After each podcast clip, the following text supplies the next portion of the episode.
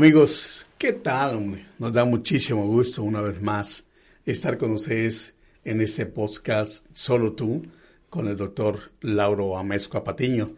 Me he sentido, doctor, muy contento de poder ser partícipe de este programa tan informativo. Exacto. Es como un abrir de ojos. Exacto.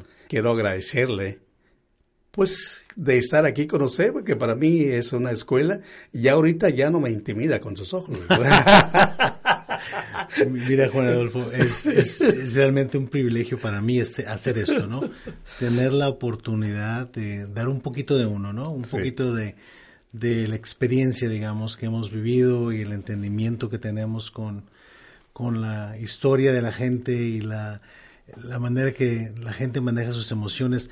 Y me da mucho gusto que la gente empiece a conectarse, ¿no? Que empiece a darse cuenta de que eh, existen problemas que no tenemos que, que esconder, digamos. Claro. Que no tenemos que tener vergüenza de tener problemas y, y, que lo podemos platicar con alguien. Claro. Porque las, las, dos primeras etapas muy importantes en manejar cualquier problema emocional es realmente reconocer que existe, ¿no? Es como, y no es diferente si tuvieras diabetes, digamos, ¿no? Tienes que reconocer que la tienes, porque si no reconoces que la tienes no vas a hacer nada al respecto. Nada. Entonces la gente cuando escucha dice, mira, es que he estado muy cansado, es que he estado muy triste, es que no me puedo concentrar, no me dan ganas de ir a trabajar, no estoy disfrutando las cosas como las disfrutaba. En vez de pensar, algo está mal conmigo como persona, puedes empezar a pensar, oye, a lo mejor tengo un problema que se puede solucionar, ¿no? Y darle a la gente la opción, eso, eso es terriblemente importante, que la gente tenga opciones. Doctor, pero eh, esto uh, a mí me ha sorprendido mucho y, y, qué bueno que nos estén siguiendo y que estén siguiendo sus consejos. Exacto. Y mira, es, es importante sobre todo, y hemos hablado de esto anteriormente, reiterar que los problemas de los que estamos hablando, Puede ser un sentimiento normal, digamos, de tristeza, o puede ser un sentimiento anormal cuando hablamos de una enfermedad, ¿verdad? Claro. ¿Cuál es la diferencia? ¿Qué es, qué es normal en, mortificarse o estar deprimido y qué es anormal? Es todo qué tanto y qué tan seguido, intensidad, frecuencia y cómo te afecta. Muy bueno eso. Entonces, la gente tiene que pensar, bueno, si alguien se me muere, me voy a sentir triste. Pero a lo mejor no te sientes triste todo el tiempo, te sientes triste, por ejemplo, cuando te recuerdas de, lo, de las memorias que tienes de la persona que murió, y, tienes días buenos, días malos. Cuando estás deprimido, no hay altas y bajas, es consistente, intenso y no puedes funcionar. Entonces, siempre hay que pensar, si me duele la cabeza, ¿qué tanto me duele? ¿Qué tan seguido me duele? ¿Y cómo me afecta? ¿Qué es lo que me está impidiendo que yo pueda hacer porque me duele la cabeza. Entonces, esos parámetros son importantes para el médico saber. Por eso cuando vas con el médico siempre te preguntamos cuándo empezó, qué tan fuerte estás. Es cierto. o sea, para nosotros es muy importante la presencia del síntoma, la intensidad, la frecuencia y la disfuncionalidad que causa. ¿no? Claro. Entonces, cuando ya, cuando ya lo entendemos desde ese punto de vista, podemos decir, sí tengo un problema, ¿verdad? ¿Por qué? Porque está muy intenso, está muy frecuente. Muy frecuente. Y me está afectando mi, mi capacidad de relacionarme con los demás, mi capacidad de estar con la gente, mi capacidad de permitir que alguien se acerque a mí. Hay muchas posibilidades, ¿no? Entonces, el, el, el, tener la, la presencia y, y el reconocer que existe algo que está intenso y frecuente es la señal que uno tiene que seguir para decir necesito ayuda, ¿verdad? Ok. Pues precisamente es eso que acaba de decir, también lo desconocíamos, de la frecuencia. La frecuencia con la que estamos nosotros padeciendo un problema. Porque, como dice usted, es, normal sentirse triste un día. Por supuesto. Y, pero no es normal que toda la semana nos sentamos tristes y que nos pongamos a llorar sin saber por qué. No, nada más eso, mira. cuando hablamos de depresión en particular, porque es uno de los problemas más, más, más prevalentes, ¿no? Los problemas que hemos más seguido. Cuando la persona tiene depresión, más que tristeza, tiene inhabilidad de disfrutar las cosas que disfrutaba. nada, nada te satisface, nada te hace sentir feliz. Entonces, Puede ser tan sencillo como antes, antes tenía yo ganas de tener intimidad con mi pareja y de repente ya no tienes ganas. Y no sabes por qué no tienes ganas. Antes te gustaba ir al cine y, y disfrutabas una película, ya no lo disfrutas. Ya no disfrutas lo, que vives todos los días. Entonces, e, ese tipo de síntoma es muy sensitivo para la depresión. Generalmente eso no sucede en el duelo tanto como sucede en la depresión. En inglés tenemos una palabra que se llama anhedonia, que es la cómo se define la inhabilidad de disfrutar lo que disfrutabas antes. Y eso es muy consistente y muy, muy prevalente en las cuestiones depresivas, ¿verdad? Y son de los síntomas que buscamos cuando estamos buscando tratamiento, cómo lo mejoramos, ¿verdad? Y volvemos a lo mismo, ¿no? O sea, como cualquier problema médico, los problemas psiquiátricos requieren una evaluación. Sí. Entonces, cuando una persona viene con nosotros para tratar de entender qué es lo que está pasando, tenemos que tomar una historia. Para nosotros en psiquiatría y en medicina en general, el diagnóstico es, es como crear como crear una, ¿cómo te diré? Una película, el script de una película. El script de la película. Entonces, estamos colectando información desde que el paciente nació hasta ahorita. Sí. Porque lo que queremos ver es muy sencillo había un momento en que no estabas teniendo los síntomas que tienes. ¿Qué sucedió que empezaste con los síntomas? A veces no sucedió nada. Y cómo se han progresado los síntomas. ¿Por qué es importante eso? Yo se lo digo a mis estudiantes todo el tiempo. Mira, quiero que me presentes la película para yo imaginarme en mi mente cómo ha sido la vida de esa persona. Claro. ¿Eh? ¿Por qué? Porque mi trabajo es darle al paciente opciones. Opciones en las cuales ellos puedan manejar o aprender a cómo manejar esa situación, ya sea biológicamente, psicológicamente, socialmente, en que la, la siguiente capítulo de la película sea mejor. Claro. ¿Eh? tenemos una película que nos, que, en el que hay mucho dolor. Queremos que la, la, la intervención resulte en que progresivamente la, la gente tenga una mejor película de su vida, digamos, ¿no? Eso es importante. En, ah, en términos generales, nuestra vida es una película. Por supuesto, pero lo que sucede es que el único capítulo importante de la película es el que estamos viviendo ahorita. Sí. Está influenciado por los capítulos anteriores. Ajá. Y el capítulo siguiente va a estar influenciado por lo que estamos haciendo hoy. ¿Hay un departamentito ahí en el cerebro que nos regresa, que nos hace retro? Mira, el, el, el cerebro aunque es una masa de, grasa llena de cables, es lo que es el cerebro realmente. una masa llena de cables. Y que se comunica de maneras fascinantes. Es la computadora más, eh, más preciosa y más funcional que te puedas imaginar. No existe una computadora como el cerebro. Ajá. No nada más en cuanto a las funciones que lleva, sí.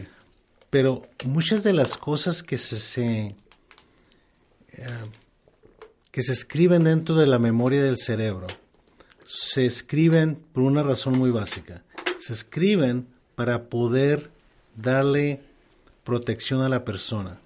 ¿eh? Por ejemplo, uno, uno, uno aprende desde que nace que si tocas el fuego, te vas a quemar.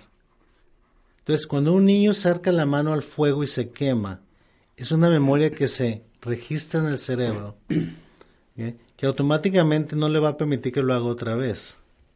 Entonces, todo está desarrollado en el cerebro para ayudarnos a sobrevivir, número uno, a progresar. O sea, las funciones no son complejas, cómo se realizan es complejo. Entonces es importante entender que tus memorias son la guía que te ayuda a sobrevivir. O sea, tenemos una tendencia a romantizar, digamos, las cuestiones psicológicas, ¿me entiendes? En cuanto a lo que ha pasado anteriormente, a lo mejor estoy así porque sucedió eso, sucedió el otro. Y nos enfocamos mucho en el por qué y nos enfocamos muy poco en el cómo. Cuando hablemos de tratamiento, vamos a ver que en el tratamiento de problemas psiquiátricos, a veces es más importante el, el cómo que el por qué. El cómo. Porque el por qué generalmente es muy complejo. Por ejemplo, si hablamos de depresión, Dice que, ¿por qué tengo depresión? puedes tener depresión porque es una cuestión genética en tu familia, porque sucediste ciertos traumas en la, en la infancia, porque estás tomando ciertos medicamentos, porque usas drogas, porque tuviste un golpe en la cabeza. Hay muchas posibilidades del por qué, pero el síndrome, los síntomas que se están manifestando son los mismos. Entonces, muchas veces la gente se da vueltas y vueltas y vueltas preguntando por qué, pero muy rara vez pregunta cómo. ¿A qué me refiero cuando digo cómo? Exacto. ¿Cómo nos salimos de esto? Exacto. Entonces mi trabajo es, en cuanto a opciones, es el cómo, más que el por qué. Claro que a mí me interesa el por qué, pero sobrevaluamos el por qué porque el por qué no te va a dar la solución, pues. Claro. Y eso es algo que en los últimos 100 años en psiquiatría y en psicología hemos vendido la idea de que es algo misterioso y complejo, ¿me entiendes? O que tiene que ver con cuestiones sexuales de la, de la infancia en relación a Edipo, tu mamá, tu papá. Entonces, todas esas cosas son muy importantes para entender el desarrollo humano, pero no te resuelve muchos problemas. ¿okay? Entonces, para nosotros es muy interesante la cuestión psicológica, freudiana, uh, cohesion, uh, cognitiva, todas las diferentes teorías de, del comportamiento humano son importantes saberlas, pero el saberlas no necesariamente te da la pauta, digamos, ¿no? De qué es, cómo le voy a hacer para resolver ese problema. Entonces, muchas veces tenemos que, enfocar a la persona en, ok, tienes este problema y lo estás viviendo ahorita. No vamos a enfocarnos en este momento en cómo llegaste aquí, pero cómo puedes empezar a bajar la intensidad de lo que tienes en este momento para que puedas vivir tu, manera, tu vida de una manera menos destructiva. Que es, realmente esa última sentencia, vivir tu vida de una manera menos destructiva. Realmente el propósito del tratamiento no es necesariamente si te voy a quitar la depresión. Yo te voy a ayudar a quitarte la depresión para que tú puedas vivir tu vida con más adaptación y menos destrucción, digamos. Doctor, dijo algo que me puso a pensar. El cerebro nos ayuda a protegernos. ¿A qué edad el cerebro madura? Esa es una, una, pregunta muy interesante. Realmente, si me hubieras hecho esta pregunta hace 30 años, te habría contestado, mira, tú naces con cierto número de neuronas y esperamos que mueras con el mismo número, ¿no? Ok. Ahora sabemos que eso no es cierto. Ahora sabemos que el cerebro es un organismo muy dinámico. No nada más se, se reproducen las células desde el cerebro, sino que cambian conexiones. Haz de cuenta una computadora que de repente crea sus propios, propios programas, creando nuevas conexiones. Todo eso sucede en el, en el, cerebro todo el tiempo. Entonces, del momento que tú naces, a los 25 años hay un proceso muy interesante. En, en, inglés llamamos pruning, que es como cuando estás podando los, los, los árboles. Tú naces con más, más células cerebrales que las que necesitas cuando estás cuando llega, cuando llegas si, a una edad. Si tú te ves, si tú ves a un recién nacido en cuanto a su cabeza en, en, relación al cuerpo, es una cabeza muy grande. Sí. O sea, los niños tienen una cabeza muy grande en relación a su cuerpo. Lo que sucede cuando vamos creciendo es que el, el, el mismo cerebro empieza a limpiarse. Empieza a hacer conexiones basadas en las experiencias que tienes. Haz, de cuenta que estás programando una computadora. Las experiencias que vivimos nos llevan a hacer conexiones. De la edad más o menos de los 7 a los 11 años se para ese proceso un poco.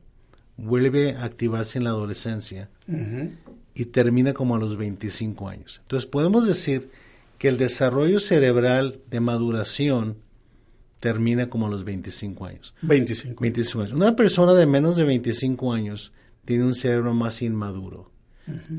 ¿Por qué es esto importante? ¿Por qué? Porque en el proceso de desarrollo cerebral, la adolescencia es una etapa en que puedes dañar tu cerebro muy fácilmente. Esa es la razón por la que decimos los adolescentes no deben de usar drogas. No es nada más una cuestión moral o que es algo malo. Estás afectando un cerebro que está en desarrollo. Entonces, generalmente las personas empiezan a tomar, a fumar, a usar drogas en una edad en que su cerebro todavía se está desarrollando. ¡Wow! Eso es increíble. Eso, no, nunca lo hubiéramos eh, pensado eh, cuando fuimos jóvenes Nunca hubiera pensado yo eso. Sí, generalmente, generalmente, le decimos a un muchacho, no uses drogas, es malo. Ok. Ok. Pero ¿por qué es malo? Porque es malo. ¿Por qué? Porque estás dañando tu cerebro en, una etapa en que estás creciendo. Es como, es como si estás creciendo físicamente y, le pones sustancias al cuerpo que te, ya no vas a poder crecer, pues. La neta, es increíble si yo hubiera tenido la oportunidad de ver visto a una persona como usted, un psiquiatra, otro gallo, me encantaba. Usted no te hubieras dañado el cerebro. No. no me hubiera dañado el cerebro. otra cosa, otro gallo me hubiera cantado. Sí, pero mira, la, otra cosa que tenemos que entender es que si tú combinas la maduración cerebral con mala genética, más drogas, sí. entonces hay cierta gente que es más vulnerable. La mayoría de los adolescentes van a experimentar, pero no se van a hacer adictos. Sí. Entonces, el, el, cerebro tiene la capacidad de recuperarse hasta cierto punto de esas cosas. Pero así esta gente que es muy vulnerable, ¿no? Entonces, la gente vulnerable tenemos que protegerla un poquito más. ¿Cómo y por qué estamos cayendo en un, en un cuadro de depresión, verdad? Sobre todo, pero sobre todo también cómo, ¿no? O sea, ¿Cómo? ¿cómo, cómo podemos ayudar a una persona con depresión? Y nuestro siguiente programa va a tratar un poquito más en detalle cómo ayudamos a la gente a tener un, una recuperación, digamos, una rehabilitación de un problema depresivo. Ok, um, un drogadito o un alcohólico. Empiezan ah, una cerveza, dos cervezas y llega a hacerse alcohólico. El drogadito igual. No es tan sencillo como eso. Es un poquito más complejo. Porque hay, aspectos biológicos, hay aspectos psicológicos y hay aspectos sociales. Entonces, ah para entender cómo llegas de usar a depender es un proceso. Y no lo puedes predecir. Tú no puedes decir, voy a tener 10 personas y les voy a dar cantidades crecientes de alcohol por un periodo de seis meses, ¿verdad? Y después de seis meses todos van a ser adictos. No. No. Pueden ser, pueden tener cierta dependencia física. ¿Por qué? Porque el alcohol no nada más te crea una dependencia psicológica, sino te crea una dependencia física. Tú no, si tú, eres alcohólico y tomas todos los días y tienes más de tres meses tomando, no puedes dejar de tomar de repente. Puedes entrar en un síntoma de abstinencia bastante serio. Entonces, cuando hay un síntoma de abstinencia, lo que te dice es que hay una dependencia física. Física. Eso es diferente de la dependencia psicológica. ¿Y biológica? Psicológica. Psicológica. Exacto. Entonces, la dependencia psicológica es el hecho de que tú necesitas esa sustancia para sentirte bien. ¿El cuerpo está necesitando el alcohol o el cerebro lo, está moviendo? Lo está necesitando de dos maneras. Lo está necesitando desde el punto de vista biológico, porque si no lo tomas vas a tener una ansiedad, te va a subir la presión, te va a doler la cabeza. Y necesitas tomarlo para quitarte esos síntomas.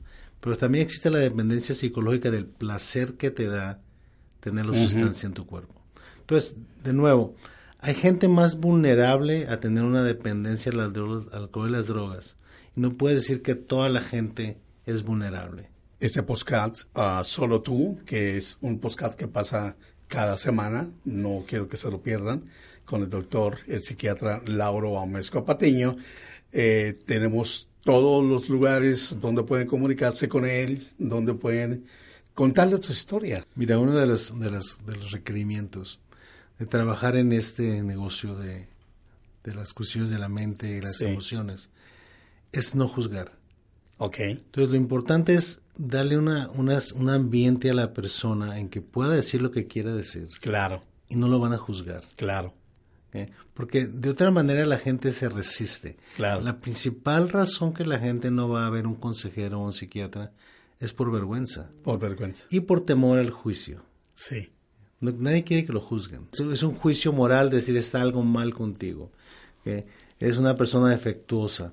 Porque básicamente lo que sucede es que la persona piensa eso de ellos mismos, ¿no? Entonces uno tiene que, escuchar. Es como escucha uno sin, sin juzgar. Sin juzgar. Ahora sí, con eso, con eso terminamos. El diabetes. La persona que tiene diabetes. ¿Es más fácil que pueda tener depresión? ¿O una persona que tiene depresión es más fácil que llegue a tener diabetes. Hay una conexión entre diabetes y depresión que es muy interesante. en cuanto a... Y trabaja de las dos maneras. La gente que tiene depresión tiene más tendencia a la diabetes. Eso. Y la gente que tiene diabetes tiene más tendencia a la depresión. tendencia. Y tiene mucho que ver con el estrés del cuerpo. Y la producción de niveles elevados de cortisol. Cuando el cu- cuerpo está estresado produce cortisol. El cortisol es muy tóxico para el cerebro. Es muy bueno, muy buen antiinflamatorio, pero es muy tóxico para el cerebro. Entonces, las personas que tienen tendencias depresivas, si son diabéticos, van a tener una tendencia más a moverse hacia problemas Bueno, depresivos. ahora sí con eso terminamos, porque ha sido muy interesante, doctor, eh, su plática y esta charla, pues para mí son charlas muy interesantes. Claro. Eh, Un otro chascarrillo como, ¿qué ondas, doctor? ¿Qué rollo? neta. La neta. Eh, no sé si usted cuando fue joven también utilizaba esas palabras, doctor, cuando era joven. No, por supuesto. Pues ¿no? sí. No, claro. Eh, y, eh, mis, mis nietos, mis sobrinos, sí. todavía siguen usando los ¿En mismos serio? palabras, Nel, ¿verdad? Pastel, Sí. Coronel, Pichirillo, Mazatlán, La Paz, Foribot. Ja, ja. Ah, ese no sé si me tocó a mí, ¿no? Ajá, pero, pero el Nel, el, sí, el Simón, el Cantón y que... Y, y- y nosotros no, no- nos apropiamos de ese léxico, aunque no, no éramos, eh, ahora sí que no éramos parte de las personas que realmente lo usaban, ¿no? Personas que estaban en pandillas o personas que estaban, eh, pero nosotros nos hacíamos dueño de todo ese léxico. Ese es un, es un asunto muy interesante porque la manera que se normalizan las, las situaciones sociales como los Sí. hippies, por sí, ejemplo. los hippies, sí. ¿Por- ¿Por qué, se, ¿Por qué desaparecieron los hippies, no? Sí. Lo que sucede es que la sociedad se hace un poquito hippie. Ajá. Entonces ya no hay necesidad de la rebelión, ¿me entiendes? Entonces la manera que la sociedad adopta los procesos revolucionarios es haciéndolos incluidos. Entonces la sociedad se hace un poquito menos rígida, agarra esas, esas- entonces ya no hay necesidad de la revolución, pues. Neta, doctor, que algún día lo, lo invito a mi cantón Gracias. para que se eche un buen, eh, uh, uh, un buen eh, menudo que la jefa lo sabe hacer. Muchas gracias, amigos. Eh, Juan Adolfo, como siempre, invitándolos para que sigan estos podcasts del doctor Lauro Mosca Patiño. Estamos muy contentos y muy orgullosos de poder participar en estos programas y le dejamos al doctor para que mande un saludito, algo que le quede decir. Pues muchas gracias por, es- por escucharnos, número uno. Número dos, eh, comuníquense, pónganse en contacto con nosotros, déjenos saber sus temores, sus dolores, sus inquietudes y les contestaremos. Estamos en contacto en cuanto a cómo ayudarles un poquito a vivir su vida de una manera menos destructiva, ¿no? Los invitamos para el próximo. Este es el podcast Solo tú.